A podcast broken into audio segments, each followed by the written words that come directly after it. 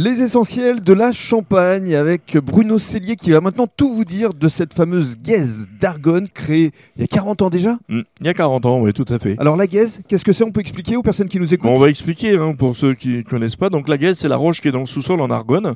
Euh, c'est une roche qui est euh, chargée en humidité, en silice et en calcaire. Elle a une couleur euh, verte quand elle est dans, dans son état naturel au sous-sol. Et la particularité, que c'est une pierre rare, pas précieuse, mais rare, c'est dommage. Euh, on ne la trouve qu'en Argonne et au Japon.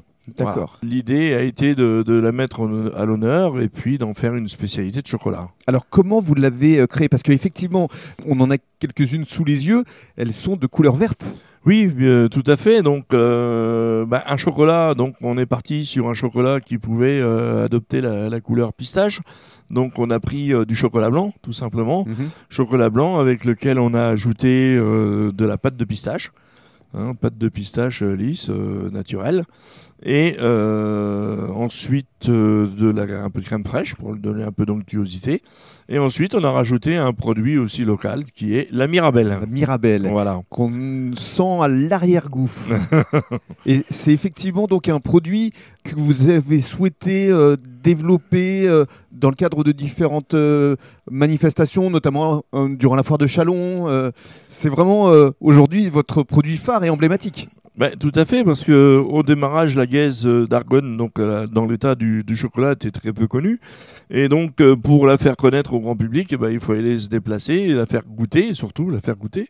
Qu'une fois qu'on l'a goûté, on l'a adopté. C'est ça. Et euh, j'ai passé beaucoup de temps sur des, des salons, des marchés de producteurs, des marchés euh, organisés dans les associations dans les différents villages, le salon du tourisme, euh, le- la foire de Chalon, tous les beaucoup de salons de la gastronomie. Ça veut dire qu'aujourd'hui, cette d'Argonne, elle est euh, référencée dans plusieurs endroits, euh, ici en Argonne ou ailleurs euh, dans Alors, la Champagne Euh, à une époque, elle a été sur euh, 40 points de vente en, en Champagne.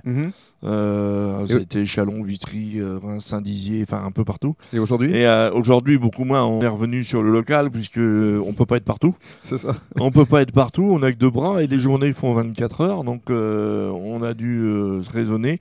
Donc vous trouvez nos gaises euh, bah, donc à la boulangerie, Mhm. chez Mathieu au Rouge, à la boutique du Cheval Rouge, et puis aussi à l'office du tourisme de Sainte-Menou. D'accord. Et bien justement, dans le cadre du troisième podcast, vous allez nous parler de votre boutique Saveur d'Argonne.